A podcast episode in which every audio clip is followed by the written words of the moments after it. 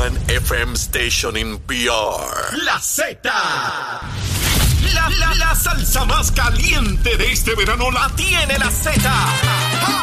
Salsa de la buena. ¿Entendiste? Y que suene pesado.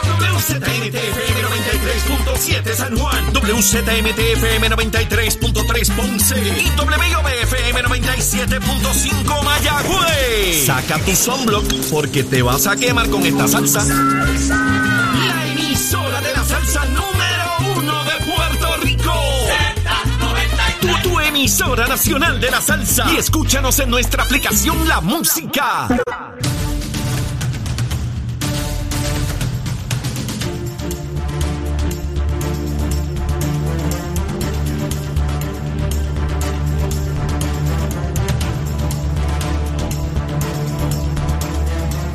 Buenos días Puerto Rico, buenos días América. Comienza Nación Z Nacional y soy Leo Díaz. Mire, hoy miércoles, miércoles julio del año 2022, contento como siempre de estar con ustedes tempranito. Mire, estaba cayendo unos aguaceritos allá en Caimito, en San Juan, este extraordinario, estaba fríita la mañana, qué bueno, aun cuando estamos en verano. Y vamos de inmediato a quemar el cañaveral, pero por supuesto, antes de iniciar ese fogaje, Estás con Nación Z Nacional por el Habla Música y Z93. Estamos, mire, mire, ya comenzó el fogaje ahí, mire, en el cañaveral. A través de Mega TV, míralo ahí en su pantalla del televisor. Ahí en Mega TV también estamos a través de Z93, la emisora nacional de la salsa, la aplicación La Música y por supuesto en nuestra página de Facebook de Nación Z, la cantidad de personas conectados a esta hora. Mire, en y fuera de Puerto Rico, saludos a todos, bienvenidos. Hoy miércoles, ya mitad de semana, esto se va rapidito, ya este viernes estamos a 15. Ya mismo despedimos el mes de julio y arrancamos con las clases en agosto. Ya mismo voy a escuchar que si la escuela tal no está lista, que si la hierba, que si el bejuco, que si... Mire, aquí hay unos temas recurrentes que usted coge el calendario del año, ¿verdad? El primero de enero y usted va a ver unos issues y unas controversias que son recurrentes. Desde que yo era chiquito y desde antes de yo nacer estaban esos temas. Y son todos los años la misma gusanga, la misma gusanga. Todos los años vienen con la misma. Usted ponga lo otro. Mire, la misma cosita, la misma cosita ahí. Los podemos poner, por supuesto, hay miles de temas que van a surgir en el camino, que no hay manera de anticiparlo, que son contingentes a mil cosas. Pero de ordinario sabemos cuáles son lo- lo- los temitas, ¿verdad? Que están por ahí rondando. Así es que, bueno, vamos de inmediato con el COVID. ¿Qué está pasando con el COVID? Mire, 316 personas hospitalizadas. Hace mucho tiempo que no había un número, digo, no es que sea bajo, pero, pero mucho más bajo que lo ordinario. Llevamos meses entre 350 y 400. Hace muchas, muchas semanas atrás que yo no veía un número tan bajo como 316. Por supuesto, mi aspiración es que no hubiese nadie, pero pues esa no es la realidad. Y 316, vamos a ver si, si se baja esto por debajo de los 300. Sería espectacular verlo por debajo de 300. Pero lo mismo lo vemos en 316 y mañana está cerca de 400. Las fluctuaciones son bien severas en cuanto a este asunto en los últimos, en los últimos tiempos. Se reportan nueve personas eh, fallecidas producto del COVID. Así que sigue muriendo personas por COVID. No crea que porque usted anda por ahí gusangueando, este, no está pasando nada. Esos son los datos que se ofrecen por eh, el Departamento de Salud, debidamente corroborados por ¿verdad? los expertos eh, en este asunto. Eh, así que hay que, tener, hay que tener cuidado con el COVID. Esto está teniendo unas mutaciones, le dicen blindaje, siguen utilizando nuevos términos. Mire, yo no soy médico ni científico, nada de eso. Eh, pues un nuevo, una mutación, para mí es más fácil decir, pues una mutación de- del Omicron, que fue el último pájaro que llegó del COVID. Pues unas mutaciones de esas que son todavía mucho más contagiosas, mucho más fáciles de transmitir de un ser humano a otro. Este, pues nada, eso es lo que tengo que decirle con relación a este asunto. No hay mucho más que no sea tratar de protegernos como corresponde. Y las medidas ya usted las conoce, no tengo que volver a repetir porque parezco un viejito zapatón aquí. Bueno, mire, vamos para adelante. Luma, Lumita, Lumera, Luma, Lumita, Lumita, te están dando duro, Lumita, ah, bofetá limpia, botellazo contigo. Mire, esta mañana a las 5 de la mañana abrí el celular y marqué, tú, tú, tú, tú. Luma Energy me tiró a la página, de ahí voy a las alternativas, clientes sin energía, marco ahí, me tira la tabla. Habían 552 abonados sin energía. Mire qué número bajito, 552. ¿Saben cuántos abonados son? Para que tengamos claro, porque a lo mejor alguien dice, ¡ah, rayo Leo, 500 eh, eh, abonados! Siempre recordando que abonados no son personas. Abonado es un contador en su casa. Y en su casa a lo mejor viven tres o cuatro personas.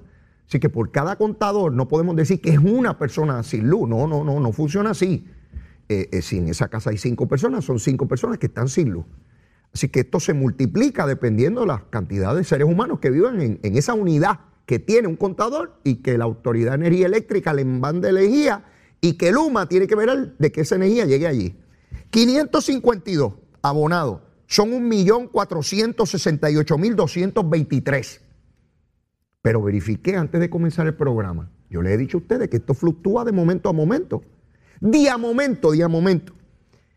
Pues cuando revisé ahora habían 5.286. Mire cómo subió eso. Y entonces fui a las regiones a ver dónde era que estaba el revolú. Bayamón. De los 5.286, la región de Bayamón, no el pueblo de Bayamón nada más, la región, 3.422. Así que a la gente de Luma, Lumita, Lumera, para allá, para la región de Bayamón, ahí está el lío grande. ¿Cuán complicado es? No sé. Ayer, cuando comenzamos el programa, se estaba dando la noticia de que en Jayuya explotó eh, una subestación. La información que tengo y que me la corroboró Pichi Torres Zamora, que es de allí, de Jayuya, ese jíbaro es de allí. Y trabajó, es ingeniero, trabajó en Baxter, la compañía farmacéutica, por muchísimos años también, que conoce perfectamente. Nos dice que esa es la única subestación que tiene Jayuya, la única, la única. Y había Jaramillín, Jaramillín, Jaramillo, estaba diciendo que era la primera vez que eso explotaba. Eso es embuste, eso es embuste Jaramillo. Si porque Jaramillo dice verdad, pero también mete su embuste. Sí, así es la cosita, se mete su embustito, seguro. Pichito Torres Zamora nos hablaba de la cantidad de veces que él vio esa planta, igual que ayer. Que de hecho Baxter no tenía generadores y una vez explotaba la cosa, tenía que decirle a los empleados, váyase para su casa, mientras él trabajó allí. Pues ¿saben qué? Yo pensaba que eso tomaría días en arreglarse porque aquello era un fogaje como cuando yo prendo el cañaveral. Antes de las 5 de la tarde estaba todo arreglado. ¿Quién lo arregló? Los marcianos, el monito de Santurce. Lo arregló Luma. Vi en las redes sociales una cantidad enorme de personas de Jayuya impresionado con la rapidez con que Luma arregló eso. Mire, cuando Luma lo hace mal, le caemos a botellazo, cuando se nos va la luz, Pero cuando hace las cosas bien, también hay que reconocerlo, o no. No reconocemos nada y decimos que esto es embuste. Mire, no habían arreglado bien Jayuya cuando en Santa Isabel explotó otra. Están los videos por ahí en las redes sociales. Estaban los obreros allí de Luma frente a la playa y reventó aquella cosa y todo el mundo a correr. Sí, no, me voy a quedar al lado del fuego a ver qué pasa. Y de lo que se trata es de un sistema obsoleto. ¿Cómo uno explica? Porque hay gente que los escucho, hasta periodistas. Ay, pero cuando yo me criaba esto no pasaba. Claro, pájaro, porque ya tú tienes un montón de años y cuando tú te criabas era el momento de gloria de la Autoridad de Energía Eléctrica, de un sistema robusto y ejemplar para el mundo entero. Porque la Autoridad de Energía Eléctrica llegó a ser en algún momento la joya de la corona llegó a ser uno de los sistemas de generación y transmisión de energía más completos del mundo. Esa es la verdad. Pero se politizó, empezaron las malas administraciones, empezaron las faltas de recursos, empezó a descuidarse el sistema por años, hasta que llegó un momento en que aquella señora Donahue que se contrató determinó que era mejor dedicar los dineros a otras cosas y no a comprar las piezas para reparar y mantener el sistema. Y como si todo eso fuera poco, llegó el huracán María y cataplum. Tumbó todo, ustedes lo vieron, estaban todos los postes en el piso o no. Estaba todo en el piso.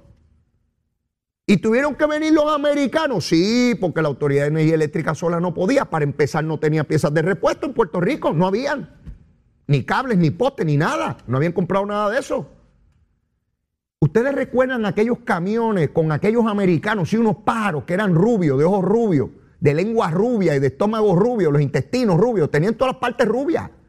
¿Ustedes recuerdan todos aquellos camiones, cientos de camiones por todo Puerto Rico vinieron de los Estados Unidos? No vinieron ni de la República Dominicana, ni de Haití, ni de Jamaica, ni de Cuba, ni de México, ni de El Salvador, ni de Panamá, ni de Venezuela, ni de Colombia. Mira, caribeños y latinoamericanos, caribeños y latinoamericanos, pero de allá no vino nadie. Vinieron del norte, de los yanquis, de los que nos quieren acabar con el idioma, el himno, la bandera, nuestra identidad, nuestro pueblo. Quieren acabarlo todos esos pájaros, quieren liquidarnos. Y repararon, eso lo levantaron Pusieron parcho, ya les he dicho, frente a mi casa hay unos cables allí que están empatados. Yo vi cuando los empataron. Se rompió y tiene una cosa allí. ¿Cuánto dure eso? Yo no sé. Yo espero que dure mucho. En lo que cambian el cable ese. Va más de uno, son tres cables allí grandes, que de hecho dan energía a urbanizaciones que están detrás de donde yo vivo. Cuando se parte eso, se queda toda esa gente sin energía eléctrica. Así que tenemos esa situación, esa situación. Y ayer hubo una vista pública en el Senado donde se evalúa el proyecto del gobernador que procura que más de 200 millones del Fondo del Seguro del Estado, que no altera en nada la situación del fondo. El fondo tiene un fondo de reserva de casi mil millones de dólares, está seguro los empleos, está seguro los aumentos, está seguro todo. Un sobrante, un sobrante, un sobrante. Y eso es dinero del pueblo y usted como gobernante tiene que determinar dónde usa los recursos. Pues está tratando de que haya una cantidad de dinero para acueducto para que el aumento usted no lo tenga que pagar en un año, el de acueducto es un año, y de energía eléctrica en tres meses. Ah, seguro, me encantaría a mí que fuera por el resto de mi vida. No, es por, por, tres meses, que son los meses que más se consume energía. Pues allí fue Josué Colón, que es el director de la Autoridad de Energía Eléctrica, y fue también el presidente de esta comisión de, energía. Eh, resulta que allí entraron en el análisis de todo este, de todo este asunto. Y se plantea que FEMA dio 40 millones de dólares para cubrir el aumento en combustible. Pero ese dinero no ha llegado aún. Eso es un dinero que aprobó FEMA, pero no ha llegado. Usted me puede decir a mí, Leo, te voy a dar 40 millones. Ajá, tremendo, chévere, alegre. Pero ¿cuándo me los da? te los doy ya mismo, te los doy mañana. Pues está bien, es dinero que me van a dar, pero no, ha llegado a mi bolsillo. Cuando usted ven en mi bolsillo, son míos. Ese dinero no está en la Autoridad de Energía Eléctrica. Y Josué dice, mire, yo no tengo ese dinero todavía. Así que si no tiene el dinero todavía, no pueden estar algunos por ahí argumentando que no se deben tomar tanto dinero del fondo porque hay un dinero allá. Ese dinero no está en caja, no está en el bolsillo, no está en mi cuenta de banco. Pero ya escucho otra vez los medios no, tienen unos chavos ahí, no los quieren utilizar. Hasta Torres Placa, creo que es que se llama, el señor este que representa a los consumidores en la Junta de Gobierno de la autoridad, dijo, no, no, no, eso está aprobado, pero no ha llegado a la autoridad. Pues si no ha llegado es como si no existiera. Hay que bregar con cosas concretas. Ah, que tenemos en planes, que viene un dinero fantástico. Pero usted tiene que bregar con lo concreto, porque el aumento es ahora, el pago es ahora, del que usted tiene que hacer en su casa por el consumo que usted tuvo y el aumento que aprobó esa misma comisión eh, de energía. Pero lo más que me llamó la atención de esa vista es que esto es increíble, la burocracia en los gobiernos. Increíble, increíble. Ayer la Autoridad de Energía Eléctrica dice, mire, queremos gasificar unas plantas eh, en la autoridad. Queremos, ¿verdad? que tengan gas para que produzcan energía más barata. Y dice el presidente de la Comisión de Energía que no pueden autorizar eso ahora porque en el plan que se estableció en el 2019 no está contemplado eso en esta etapa. Y yo leo eso y me da angina de pecho. Porque yo digo, Dios mío, ¿Qué trabajo le da a los burócratas bregar con la necesidad de la gente? Esa ha sido mi lucha siempre en el servicio público, siempre. Cada vez que viene un pájaro y me dice, es que el papel dice esto, Leo. Ah, sí. Ah, pues vamos a orarle al papel ese. Si vamos a sentarnos aquí a esperar que ese papel diga otra cosa.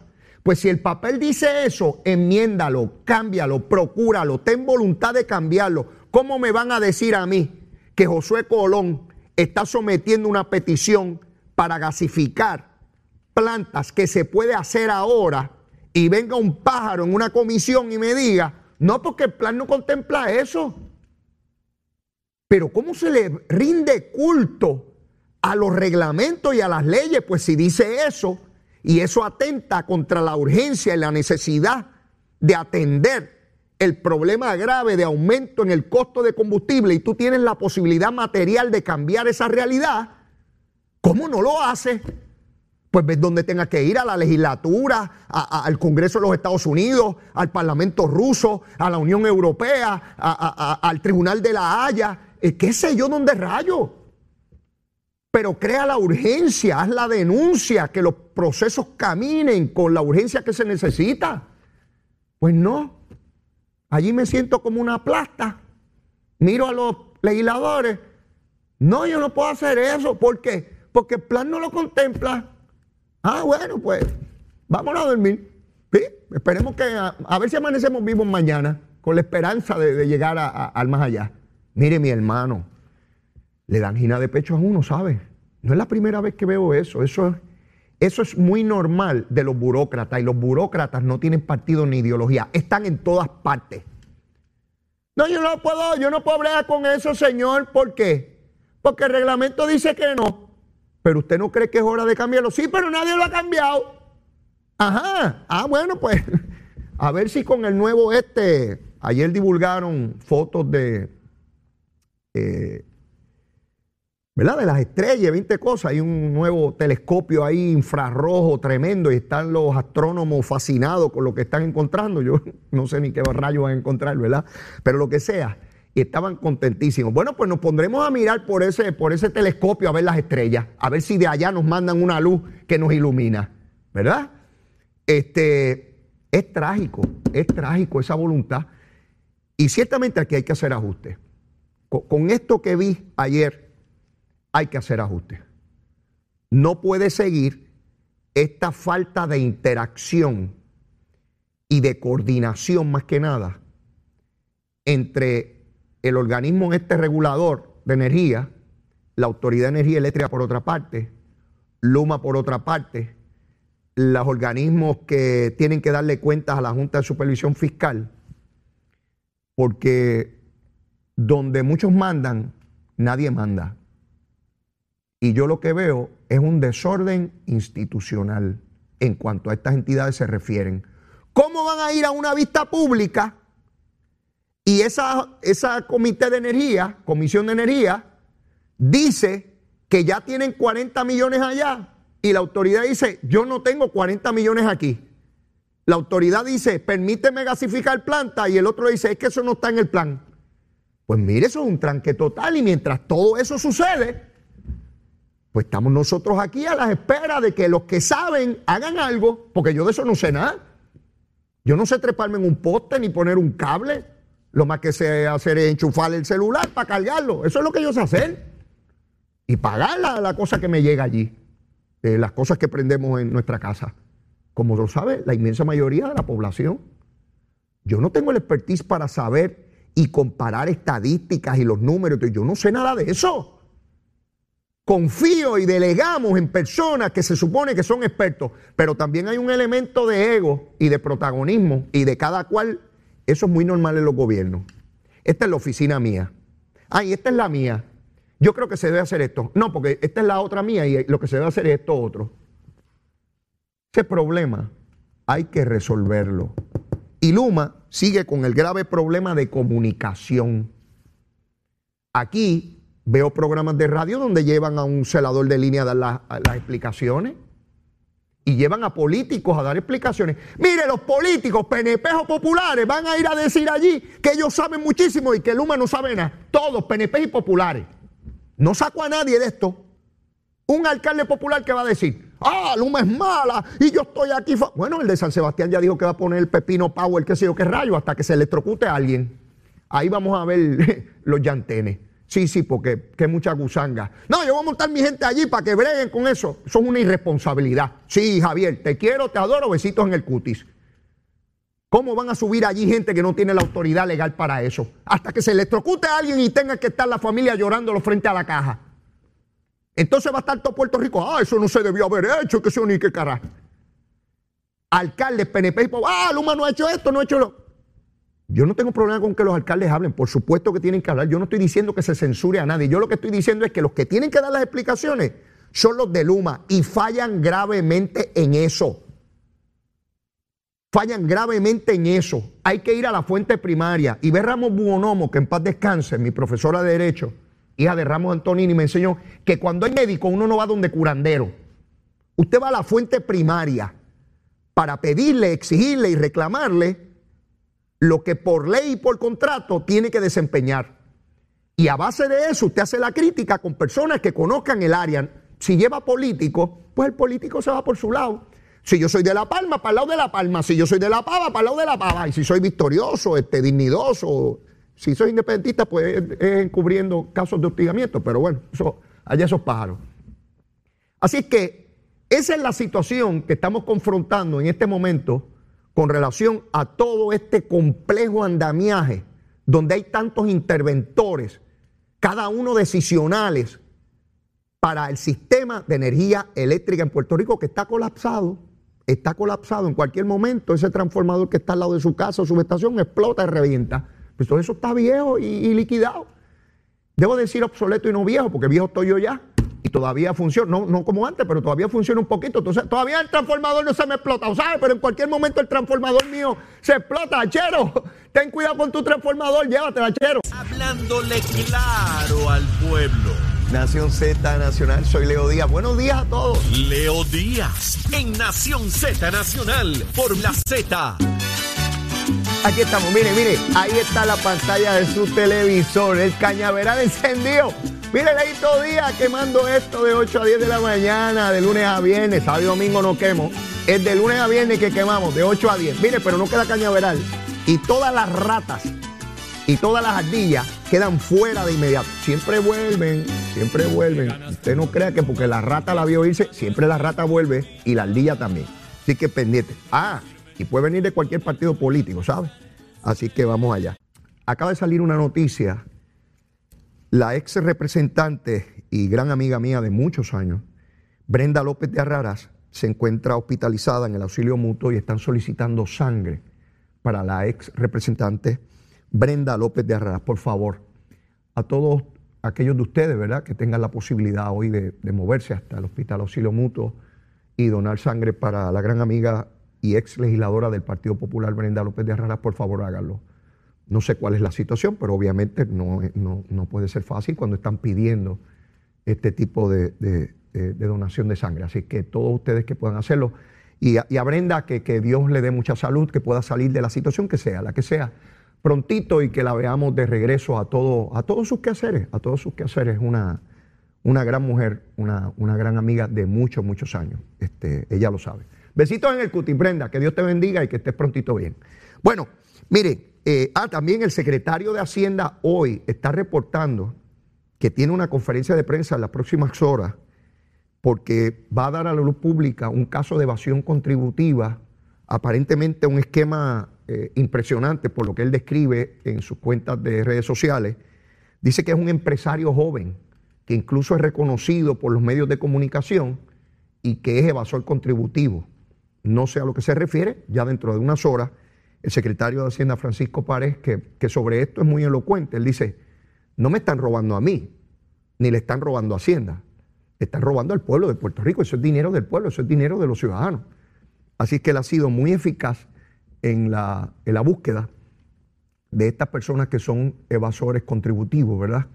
Y, y, qué fácil es coger al chiquitito que evadió una bobería en términos de, de, lo que representa para el fisco frente a los que hacen transacciones gigantescas, millonarias, y en el afán de lucro y de gula, de gula. Eso es uno de los pecados capitales de la Biblia, la gula. Este, quieren ganar más y más y más y más y más, y, e incluso violando la ley y evadiendo contribuciones. Así que va por ahí Francisco Párez, ¿sabe? Ve lo que es chiquito, pero, pero mire, da duro, cuando da, da duro. bueno, este, eh, Tatito, vamos a hablar con Tatito. Todos ustedes saben que hubo una gran controversia al final de la sesión cuando estaba el proyecto que sustituía el ingreso de las foráneas, estas compañías que pagaban un impuesto y el Tesoro Federal dijo, ese esquema ya nosotros no lo validamos. Eso representaba más de mil millones de ingresos para el gobierno, para presupuesto. Había que buscarle un sustituto, secretario de Hacienda, gobernador, junto al Tesoro Federal, encontrar un nuevo mecanismo para que se allegaran esos fondos, que no se perdieran, continuáramos obteniéndolos. Ese proyecto estaba en la legislatura. Ese fue el proyecto que provocó que Tatito insultara como un loco al presidente del Senado y presidente del Partido Popular. Dalmau tenía la razón y Dalmau actuó responsablemente cuando dijo, mire, a ese proyecto que ya hay un consenso, no le pueden poner otras cosas, porque para empezar yo no tengo los votos aquí. ¿A qué se refería Dalmau en aquel entonces? Habían incluido en el proyecto el asunto del crimen, ¿se acuerda? De la retasación del crimen. Finalmente Tatito retiró el asunto del crimen. Testarudo, es testarudo y vengativo. Tatito tiene características muy malas en el proceso, en cualquier cosa, pero particularmente en el proceso político. Es testarudo y no es muy inteligente. Tatito no es muy inteligente. Habla mucho y hay gente que para tratar de, de, procurar que no se vea que no son muy inteligentes, habla mucho y gritan para dar la impresión de que saben de cosas. Y ya yo a Tatito lo retraté así. Este, él forma un revolú y un escándalo y usted cree que es un... Mire, como hizo el muchacho, ronca, ronca y al final no hay nada. Tuvo que sacar el elemento del CRIM y Dalmau pudo aprobar el proyecto sin problema. Pero ¿qué pasa? En el comité de conferencia, en el comité que viene, porque ambos cuerpos aprobaron eh, medidas distintas, lenguajes distintos, el comité de conferencia donde vienen legisladores de ambos cuerpos para establecer el nuevo lenguaje, se metió un elemento que tampoco tenía que ver con, la ley. ¿Cuál es? Pedirle a los notarios que tienen que hacer una tasación en transacciones que son en cash y por ahí para abajo, 20 cosas. Eso estaba en la medida. Cuando el gobernador firma, el gobernador tenía dos alternativas. Si ve ese disparate ahí, ¿y por qué es un disparate? Porque nuestra, la constitución de Lela, Tatito, la de Muñoz, la, la constitución de Lela dice que solamente puede estar en una medida de legislación y ley asuntos que sean germanos. Y te dirá, germano, que de, de Alemania, no. Que sean similares. O usted no puede poner en un proyecto que energía eléctrica algo del Departamento de Salud. Así de sencillo. Cada uno puede estar en un proyecto distinto, pero no en el mismo. Entonces, este asunto de las tasaciones, nada tenía que ver, nada, absolutamente nada. Todavía escucho a Tatito diciendo disparates por ahí por la radio hoy temprano, porque este es tarudo y vengativo, y como quiera quiere decir que él tiene la razón. Bueno, está metiendo en el lío hasta el solar este de, de condado, que él sabe que ahí no hubo ningún problema. De hecho, mañana tienen vista sobre eso, vamos a ver qué pasa. Vamos a ver qué pasa. Pues el gobernador firmó, porque ¿qué hacía si no lo firmaba? El gobierno de Puerto Rico dejaba de recibir en el nuevo año fiscal más de mil millones de dólares. Entonces, ¿cómo se iba a operar el gobierno los asuntos?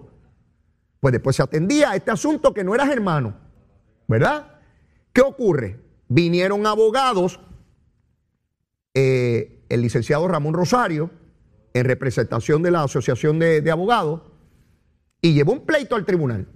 Y dijo, mire, esto es inconstitucional porque la constitución dice que no pueden haber dos cosas distintas en una misma ley. ¿Y qué hizo el Departamento de Justicia? Porque el Departamento de Justicia tiene que comparecer para defender las leyes, ¿verdad? El secretario dijo, yo entiendo que es inconstitucional, no voy a ir a defender eso. Y el juez determinó que es inconstitucional. Tatito podría ir al Tribunal de Circuito de Apelaciones y al Supremo. Tatito, si tienen la razón, ve a los tribunales. O te vas a quedar calladito. Sí, porque si yo tengo la razón, yo sigo para arriba. A ver cómo funciona. Y ahorita escuché al buen amigo y gran abogado, el licenciado Leo Aldrich, decir cosas que no estoy de acuerdo con él. Y así es la democracia. Él tiene una opinión y otra. Decía que el secretario de Justicia venía obligado a defender la constitucionalidad. Falso. ¿Cómo rayos si un secretario de justicia entiende y está convencido legalmente de la inconstitucionalidad de un estatuto, lo va a ir a defender? Eso es justicia. Es un disparate. ¿Cómo rayo va a ir a defender eso? Entonces, argumenta buen amigo Leo Aldrich, ah, es que aquí hay abogados diciendo que nunca han ido a un tribunal, que solamente el Tribunal Supremo puede declarar inconstitucional. Sí, son los tribunales. Sí, eh, son los tribunales, decididos hace siglos atrás. Sí. Y no hay que haber ido a los tribunales, Leo, porque tú muy bien sabes que hay montones de profesores de derechos, de, de derecho, perdón, en cualquier universidad de derecho de los Estados Unidos, incluyendo las más prestigiosas, que nunca han pisado un tribunal y sin embargo son considerados los eruditos del derecho y los libros que escriben son citados por el Tribunal Supremo de los Estados Unidos y nunca han ido a llevar un caso de tránsito. Así que argumentar que hay que ir a los tribunales para saber de derecho no está bien dicho. No está bien digido, no está bien digido, no, no, no está bien digido, no. Porque yo conozco abogados excelentes como tú, Leo, que va a los tribunales, pero también conozco un montón de, de, truqueritos y de, y de, y de, de flojos. Hay abogados brutos también. En toda profesión hay los excelentes, los promedios y los, y los lagartijos, en todas en los médicos, en los ingenieros, en los albañiles, los electricistas, en, todo. Hay quienes son conductores excelentes en las calles, en los carros. Hay los que son regulares y están los mediocres que chocan todos los días y que son irresponsables. En todo es así en la vida. Así somos, así somos los seres humanos. ¿Quién puede declarar inconstitucional? Los tribunales. Mientras tanto es la opinión de cualquiera, porque yo puedo decir que algo es inconstitucional, la gente va a decir, vete para tu casa a dormir. Lo puede decir un ¿Cuántos profesores de derecho, mientras yo estudiaba allí, decían, eso es inconstitucional, eso no es válido? Bueno, pues esa es la opinión suya, profesor. Porque puede venir otro profesor del salón del lado y decir que eso está muy bien dicho. Porque así son las opiniones, ¿verdad? Así es que la Asociación eh, de Abogados, eh, con el licenciado Ramón Rosario, uno de los mejores abogados de Puerto Rico en el área civil, es brillante brillante. Mi amigo, respeto enormemente su criterio. No siempre estamos de acuerdo. Ah, bendito sea Dios. Seguro. Y cuando discutimos, discutimos chévere. Como a mí me gusta, con gente capacitada, talentosa, con argumentos ahí. Y a veces estipulamos la diferencia porque ni yo lo convenzo a él ni él a mí. Así es la vida. Me pasa con Zulmita también. No me va a pasar con él. Seguro. Uno a veces está de acuerdo y a veces no en un mismo asunto de personas inteligentes sin ánimo prevenido, cada uno puede tener una opinión y puede haber tantas opiniones como abogados hayan, seguro. Pero a mí lo que me llama la atención de esta discusión es que en vez de echarle la responsabilidad a Tito, se la quieren echar a Pedro Pierluisi. Si porque el malo es Pedro Pierluisi. Si el que detuvo las transacciones en Puerto Rico, que los notarios no podían hacer las transacciones y se detuvo la banca, fue Tatito, no el gobernador. Ah, que el gobernador no debía haber firmado. Ah, sí. ¿Y quién iba a poner los mil y pico de millones en el presupuesto? ¿El monito de Santurce? No, se atendía a lo otro después y máxime cuando la sesión acababa. En ese momento estaban insultándose el presidente del Senado y el de la Cámara. ¿Quién rayos se metía en esa pelea? Usted sabe que cuando dos están peleando, si usted se mete, usted puede coger un galletón, ¿verdad? Seguro. Pueden dar un botellazo a usted también, siendo inocente. Para separarlo y acaba usted muerto. Sí, un tiro todo de carro a carro. Entonces ahora resulta que el culpable es Pedro Pierluisi, no, el culpable es Tatito, que decía hoy, lo escuché, es que no, no tiene mucho aceite en la lámpara el muchacho. Dice, no, no, es que en el título se mencionaba lo que estaba dentro. Tatito no es que el título lo diga o si está dentro o afuera. Es que habían dos asuntos que no podían estar contemplados en la misma medida. ¿Cómo, cómo se te explica eso? Vamos a buscar la, la cartilla fonética, la cosa esa. Yo amo a Mota y Mota me ama a mí. Tatito, ¿entendiste eso? Yo amo a Mota y Mota me ama a mí. Así es que empieza uno a aprender esta cosita de leer. Sí, tú sabes. Pues mire, tiene que entender eso. Sencillo, sencillo. Pero sigue la testadurez. ¿Qué dijo el presidente del Senado? presidente del Partido Popular. Dijo ayer cuando salió la orden del tribunal declarando inconstitucional que él sabía que esa iba a ser la consecuencia que él anticipaba que era inconstitucional y que lo advirtió. Quiere decir que el único que está con la chavienda de que, de que eso podía estar ahí es Tatito. Tatito se ha convertido en un grave problema para el Partido Popular. Un grave problema. Eso es como un toro loco suelto allí. No hay nadie en esa delegación que le ponga el, eh, eh, el cascabel. No hay nadie. Esos muchachos le tienen pánico a Tatito, porque Tatito es el típico bravucón de barrio que es a las galletas, no es hablando, te quita... Miren el secretario del Partido Popular, está allí en la Cámara, lo tienen con un presupuesto más bajo que el que tienen los PNP, lo trata como un mapo sucio. Sí, esa es la verdad. A los populares que me escuchan, Tatito trabaja y trata a su secretario, al de ustedes, como un mapo sucio. Lo tiene allí sin presupuesto. Lo humilla delante de todo el mundo. Y los demás tienen miedo Mire, cuando usted tiene a alguien que no tiene mucho talento, depende de la fuerza bruta. ¿Sí? Como Putin.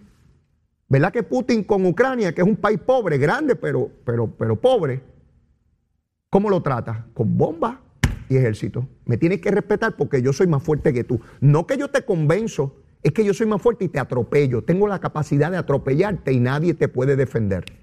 Esa es la manera intimidante y baja con que Tatito maneja la Cámara de Representantes y tiene a esa delegación secuestrada en pánico.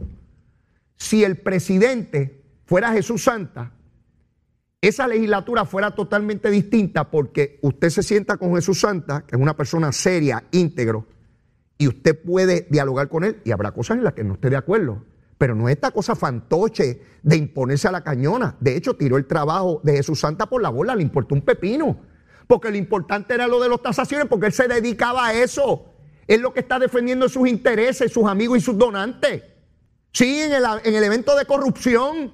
Y se va a hablar de que estos son los PNP, de que si aquello, que si el otro, que si el solar de, de Santurce, que ahí hay traqueteo. Pues vamos a ver si mañana demuestras que hay traqueteo ahí. Vamos a ver si el trámite se siguió como dice la ley. Ah, Tatito. Sí, porque yo puse, yo puse a, a bregar a mi unidad averiguativa.